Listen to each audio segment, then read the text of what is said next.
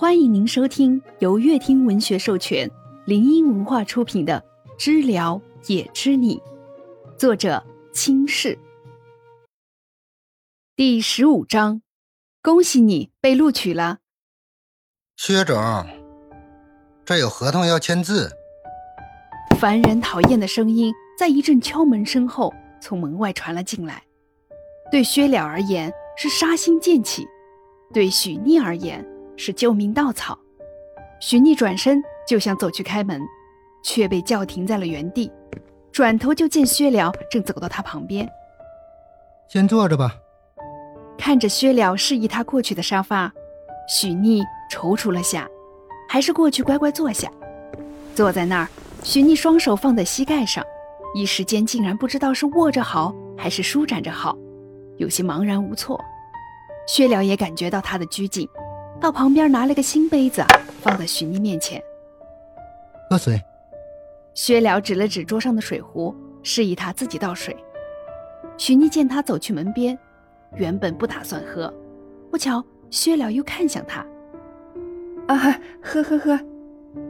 许妮拿起水壶就倒了一杯，咕咚咕咚的使劲往嘴里灌。怎么觉得有了合同的束缚，自己都失去自由应对薛了的能力了？他不应该这么无措的。薛了打开门，还没说什么，江聘也就从门的缝隙里挤了进来。给给给，赶紧签字，要用，很急。江聘也把一团纸往薛了怀里怼。薛了打开一张，刚看了一眼，就扔回到江聘也身上了。电费单需要签字。薛了轻嗤了一声，就开始赶人。薛了把江聘也摁着，转了个身。就推着他往外去。到底干嘛？在门外，薛了黑着脸问：“有事儿？看看新员工，熟悉下部署。”薛了拽住门把手，很想把门甩上，直接把他隔在外头。走开！其实薛了很想说滚，但想着现在外头都是员工，碍于江聘野的身份，还是得给他留点面子。听见这动静。徐逆端着水杯，偷摸的瞄了一眼，观察了一下情况。还不走？晚上泳池见。江聘也听后，手慌脚乱的摆动着，全身都在抗拒。薛了这个人，因为从小被人追债，练就了一身武功，病情虽然让他有所懈怠，但该有的武力值还是有的。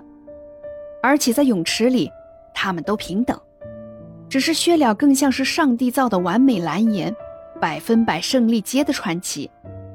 蒋聘也挥挥手，纸都跑飞了，但他已经不再想管那些纸了，活着要紧。他可不想年纪轻轻就买棺材。好了，继续面试。薛了走回到座椅那儿，看着一杯水喝了半天不见少的徐逆。徐逆放下水杯，他想要像平常一样开口。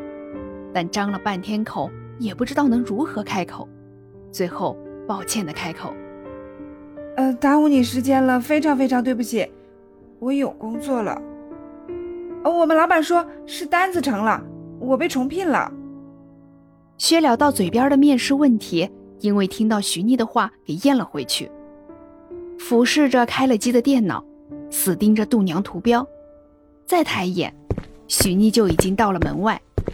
薛了忍不住的失落，这一次啊，许逆留给自己的又是头也不回的背影。许逆可以不变，可是他可以学着挽留。恭喜，你被录取了。声音不大，但声音却刚好够传到许逆的耳朵里。打算给手机开机的许逆，没等到屏幕亮，等到了份工作。许逆猛然回头。飞过的发梢挡住了他一直情动的眼，剩下对上了薛了眼睛，只是诧异。玻璃上转射着五彩斑斓的光，照拂在地面上，宛似少年少女的影子。